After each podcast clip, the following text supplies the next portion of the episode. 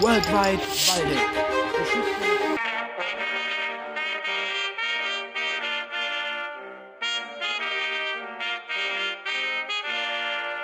Herzlich willkommen zu Worldwide Waldeck, heute mit Luis Peter und Leon. Gleich zu Beginn von mir die Frage an dich, ähm, warum hast du oder warum habt ihr, du eigentlich ja noch Silas, ähm, warum habt ihr euch für Luis Peter entschieden? Hm, Silas und ich haben an berühmte Waldecker Persönlichkeiten gedacht und da ist uns beiden sofort Luis Peter eingefallen, vor allem auch durch äh, die Luis Peter Schule. Ich wohne in der Nähe der Luis Peter Schule und deswegen haben wir uns gedacht, gucken wir mal, was Luis Peter so gemacht hat und warum er so in Korbach so berühmt ist. Dann erzähl uns mal ein bisschen was, was Luis Peter geschaffen hat. So von seiner vielleicht Jugend oder Kindheit bis hin zu seinem jüngeren Erwachsenwerden, vielleicht auch so ein bisschen später. Ja, Luis Peter wurde 19, äh, 1841 geboren in Aldringhausen, also in Waldeck. Ähm, er war Ochsenknecht in Lengefeld, also quasi, er wuchs quasi in sehr ärmlichen Verhältnissen auf. Ähm, er zog jedoch 1863 wie viele andere junge Menschen nach Frankfurt, da er einfach mehr wollte. Dort arbeitete er zuerst in einem Gummiwarengeschäft. 1866 brach aber dann der preußisch-österreichische Krieg aus und er äh, kämpfte auf Seiten Preußens, da Waldeck damals äh, Verbündeter von Preußens war. Frankfurt war jedoch auf Seite Österreichs, ja. Ähm, als der Krieg dann zu Ende war, äh, geht die Legende rum, dass er nicht mehr in diesem Gummiwarengeschäft in Frankfurt arbeiten durfte, weil er ja quasi gegen Frankfurt kämpfte. Ähm, deswegen gründete er sein eigenes äh, Gummiwarengeschäft. Ähm, und dieses Geschäft flottierte eben sehr stark in Frankfurt. Sein Geschäft ging vor allem dann durch die Decke, als er anfing, Fahrradschläuche, äh, Fahrradschläuche mit ins Geschäft zu nehmen. Er war der, einer der ersten deutschen äh, Pioniere der Gummiwarengeschäft, welcher das erste Mal äh, luftgefüllte Fahrradreifen her herstellt, äh, anstatt Reifen, die komplett aus Gummi bestehen. Ähm, ja, das war eben der ausschlaggebende Grund, weshalb er so erfolgreich wurde. Er gehörte zu den größten deutschen Pionieren der Gummiwarengeschichte. Also wenn du so von Gummiwarengeschichte sprichst und von Gummiwaren, da fragt man sich natürlich erstmal, was sind Gummiwaren? Da denke ich persönlich erstmal an Süßigkeiten, an Gummibärchen. Aber du hast ja gerade schon erklärt, ist auf jeden Fall ähm, mit Fahrradreifen und wahrscheinlich, ich denke mal, Radiergummis oder irgendwie sowas in der Art auf jeden Fall. Ja, genau, so, also Reifen, Schläuche, sowas halt. Und vor allem hat er schon, die, hat er schon damals die Zukunft des Automobils erkannt, weswegen er immer weiter äh, in die Gummiwarenindustrie rein investiert hat. Aber man, was man auf jeden Fall bei Luis Peter erwähnen, erwähnen sollte, ist, dass er trotz seines langen Aufenthalts in Frankfurt sehr heimatgebunden war. Er spendete viele Gelder äh, nach Waldeck. Er baute zum Beispiel eine Villa Peterhof hier in Korbach. Wo ist eine, die Villa Peterhof? Weißt du das zufällig? Die Villa Peterhof, die gibt es nicht mehr. Okay. Aber wo die stand, weiß ich auch leider nicht. Er baute ebenfalls auch in Alleringshausen und unterstützte das Krankenhaus in Arolsen.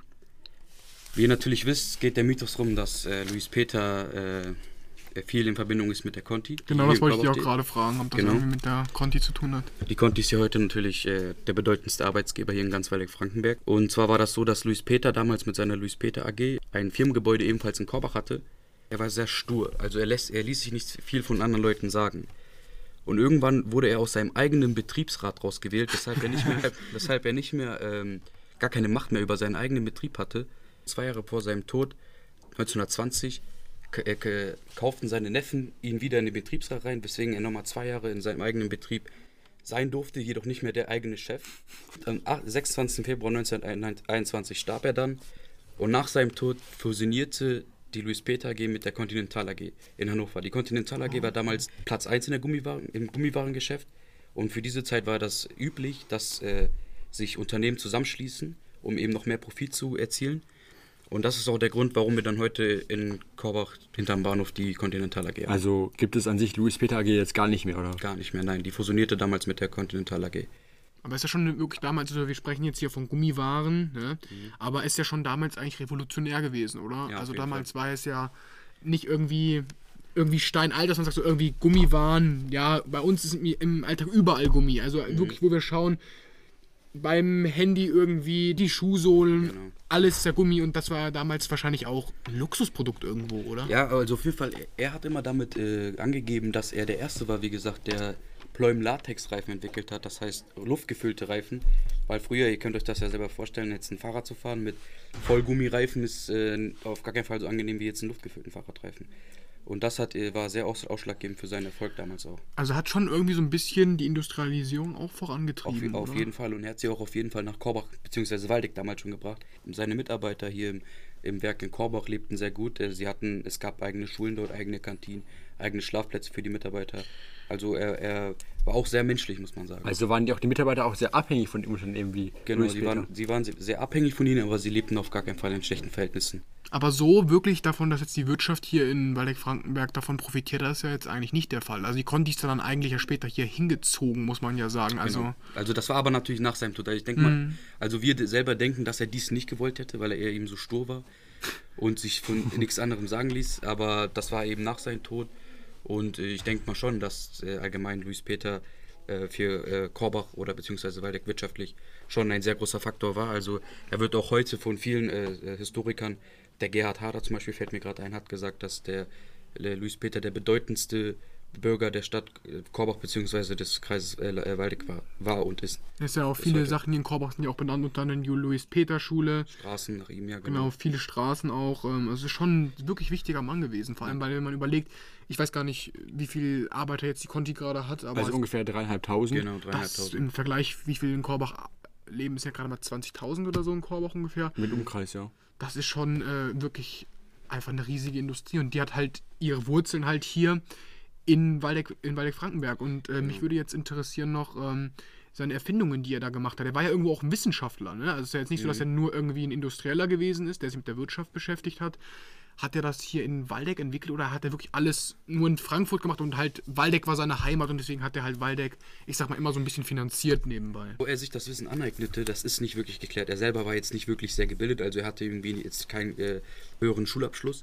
Aber er, äh, wahrscheinlich hat er sich dieses ganze Wissen dadurch angeeignet, dass er vor dem Krieg in einem Gummiwarengeschäft in Frankfurt erstmal arbeitete und eben dann nach dem Krieg so viel Wissen und so viel Ahnung von diesem Business hatte, dass er dann sich selbstständig gemacht hatte.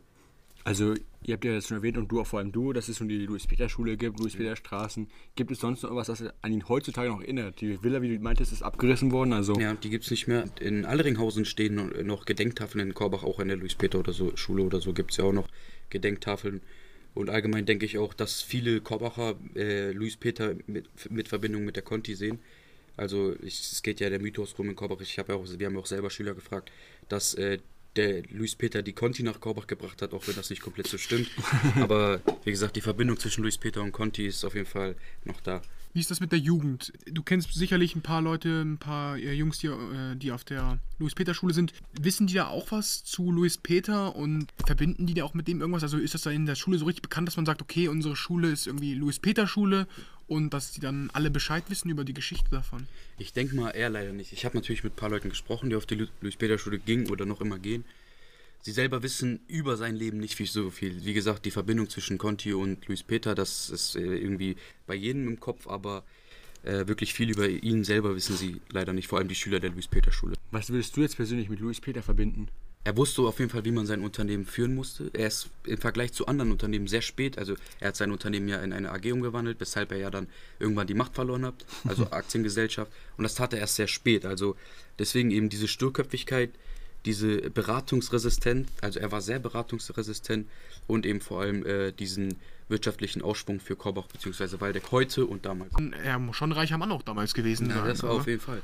Was man aber erwähnen muss, er fing damals auch an, ein Brauhaus hier in Korbach zu bauen. Aber äh, nach, äh, nach, nach, einer gewissen Zeit äh, hat er dann festgestellt, dass der Bau doch zu teuer war, weswegen, weswegen er es dann doch äh, abbrechen ließ haben eigentlich seine Nachfahren irgendwas davon weitergetragen von seiner Vision? Zum Beispiel meintest gerade, seine Neffen haben wieder in die Firma reingekauft. Sind seine Neffen irgendwie heute noch im Vorstand oder irgendwelche genau. Nachfahren, die dann damit weiterwirken? Also das haben wir Volker Jansen auch gefragt. Das stimmt schon. Also die Neffen haben, haben sich wieder in sein Unternehmen reingekauft, also indem sie halt Aktien gekauft haben. Aber danach wirklich gibt es eigentlich keine Verbindung mehr zu äh, Luis Peters Nachfahren und äh, der Conti oder der Luis Peter AG damals. Er selber hatte keine Kinder. Es gibt ein Familiengrab in in äh, Frankfurt, wo ein paar Nichten von ihm noch begraben sind. Aber sonst gibt es da wirklich keinen Zusammenhang mehr zwischen Luis Peters Nachfahren und der Conti heute. Was persönlich hast du eigentlich noch jetzt von diesem Projekt Weideck oder auch jetzt Luis Peter für dich mitgenommen? Würdest du so ein Projekt wieder gerne wieder machen mit der Grüthecke oder fandest du es langweilig, war einfach trist oder? Also ich muss, ich selber bin jetzt nicht wirklich Waldecker, ich bin zwar hier geboren, aber meine Eltern stammen nicht aus Deutschland. Aber ich finde es schon bemerkenswert, so festzustellen, wie, wie einzigartig Waldeck war und wie, wie sich diese, dieser kleine Fleck wirklich äh, durchgesetzt hat, diese ganzen Jahrhunderte lang durch die größten Mächte und so. Und ich finde, man kann schon stolz sein, Waldecker zu sein.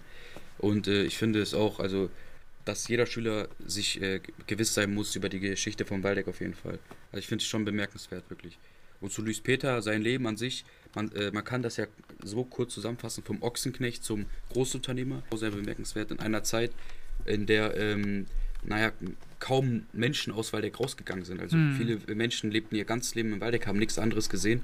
Ja, das finde ich auf jeden Fall sehr, auch sehr, sehr spannend und sehr interessant. Mich würde jetzt noch persönlich interessieren, wenn du und deine Freunde vielleicht sich unterhalten und dann kannst du ihnen einfach alles über Louis Peter erzählen. Weißt du, wie ich das meine? Ich ja, finde genau. das eigentlich eine total tolle Sache, dass du sagst so, hey, weißt du eigentlich, klingt jetzt vielleicht ein bisschen komisch, aber ich weiß genau, wer Louis Peter war und ja. ich finde das auch ganz interessant einfach zu wissen, ja, genau. oder? Vor allem jetzt wegen, allein wegen der Louis Peter Schule, da sind ja so viele wirklich bekannte Leute, also Bekannte von mir gewesen oder immer noch äh, dort, dass äh, man jetzt genau weiß, warum die Schule nach ihm benannt ist und wer das eigentlich war, was er gemacht hat, was er für einen Beitrag für Waldeck geleistet hat. Oder auch allgemein, dass man äh, viel über die Geschichte weiß, äh, wo, wo man wohnt oder wo man herkommt. Das finde ich auch eigentlich sehr gut. Und du meintest halt, er war halt vor dem Krieg, den zwischen Preußen und Österreich, war er in Frankfurt, genau. war diesen ein Geschäft angestellt, nachher hat er sich selbstständig gemacht. Genau. Wie finanzierte sich eigentlich das Ganze eigentlich alles? Weil du meinst, aus ärmlichen Verhältnissen seine Familie wahrscheinlich nicht er unterstützt mhm. und die andere Firma war ja auch gegen ihn. Also wo hat er diese Finanzen genommen? Er, er arbeitete ja eben, ich glaube, das waren knapp zehn Jahre, bin ich mir nicht mehr sicher, in diesem Gummiwarengeschäft. Und wahrscheinlich kam dann, hat er sich dann dort eben die notwendigen Finanzen erschafft, für dann, um dann auch, er ist ja, er hat sich auch erst zehn Jahre nach dem Krieg selbstständig gemacht. Wo er in der Zeit gearbeitet hat oder wo er dort sein Geld verdient hat, das weiß ich auch nicht mehr. Aber ähm, ja, eben, hast du schon richtig gesagt. Äh, es war für ihn in Frankfurt nach dem Krieg eine schwere Zeit, eben weil er gegen, gegen Österreich und somit auch gegen Frankfurt gekämpft hat. Was mich jetzt noch abschließend sagen würde, was würdest du anderen mitgeben für Luis Peter? Was sollten sie über Luis Peter wissen? Ich würde äh, Luis Peter wirklich schon als Beispiel nehmen, um andere Leute vielleicht auch zu motivieren, weil, wie gesagt, hm. er hat jetzt wirklich nicht eine große Bildung oder einen großen Schulabschluss. Er war ein, äh, ein Ochsenknecht und äh, hat es damals schon geschafft, in einer komplett anderen Zeit wirklich zum Großunternehmer zu werden, indem er sich, indem er einfach Schritte gemacht hat, die natürlich viel Risiko mit sich bringen. Also man kann sich auch merken, auch hier in Waldeck kann man äh, zu was richtig Großem werden. Vielen lieben Dank und bis zur nächsten Folge jo, bei World Waldeck. Tschüss.